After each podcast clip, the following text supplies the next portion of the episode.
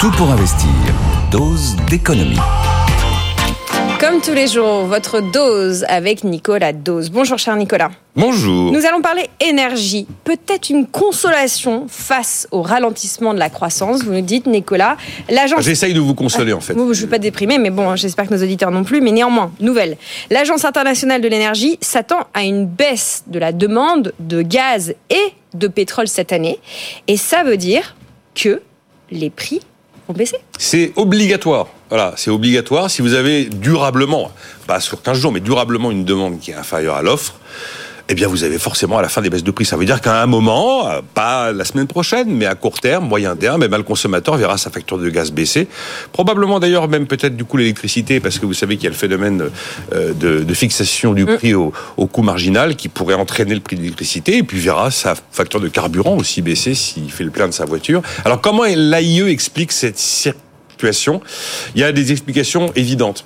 Euh, le consommateur chinois n'est pas de retour. Non. Tout le monde disait qu'il allait revenir, il n'est pas encore revenu. Il y a aussi un autre euh, phénomène, c'est qu'il y a les pays de l'OPEP qui effectivement ont, ont, mis des limites et même des réductions de production de pétrole quotidienne, sauf qu'il y a des pays hors OPEP qui continuent d'augmenter leur production. Et pas des petits, les États-Unis, le Brésil, le Canada, même le Guyana, ce qui veut dire que vous avez une offre qui est, qui est soutenue, qui est éventuellement dans le positive. Et puis il y a deux phénomènes nouveaux, euh, d'après l'AIE. Il y a l'impact de l'essor des énergies renouvelables. On avait rarement tendance à mettre ces éléments-là dans l'observation du marché euh, de la demande énergétique. Et également, euh, un effet lié à la transition écologique, puisque ben, petit à petit, le moteur thermique s'efface pour du moteur électrique. Voilà. Mmh. Donc les choses finissent par se voir. Donc la baisse des prix du gaz et baisse des prix du pétrole est quelque chose qui sera parfaitement cohérent. Et d'ailleurs en plus, on se pensait que le, le, choc sur le commerce mondial qui est lié aux tensions en mer Rouge, ça allait pro probablement provoquer une hausse de prix et notamment assez rapidement une hausse de prix sur le baril de pétrole. Pour l'instant, cette hausse de prix, on ne l'a pas vue. Voilà. Voilà, la transition verte qui se lit, qui se voit dans les chiffres. Alors certains analystes s'attendent même à ce que la demande de gaz recule de manière évidente, inexorable. Inexorable et définitive. Et c'est une étude que j'ai trouvée intéressante qui a été publiée par Shell, qui fait un scénario. Shell nous dit le pic gazier en Europe, il a été passé. Ça veut dire que euh, leur pari, c'est que jamais, au grand jamais, on retrouvera les consommations de gaz d'antan, d'avant et d'avant Covid.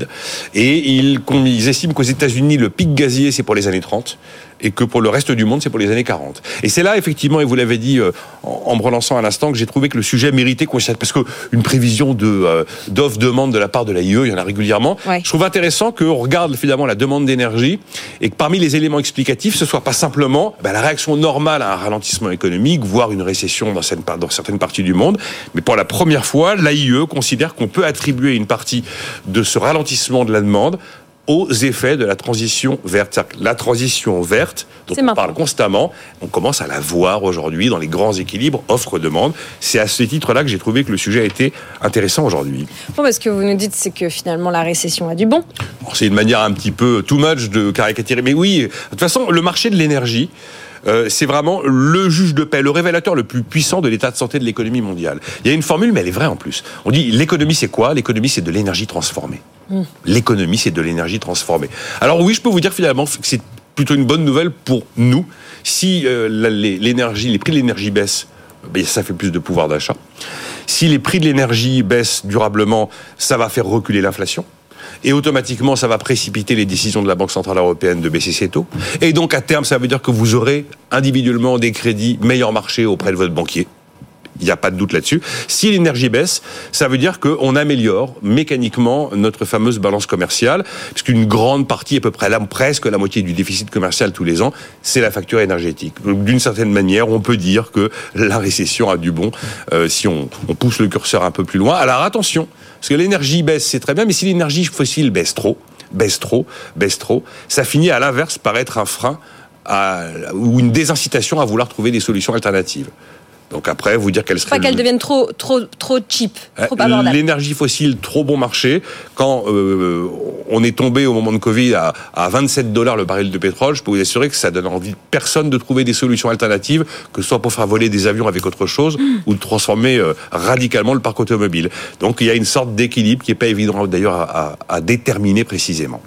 Voilà, alors on se parle, hein, le, le Brent de mer du Nord est autour 83. de 82, juste en dessous. 82, ben voilà, il était 83, euh, 40, je crois, cette nuit. Et le brut léger américain autour de 78.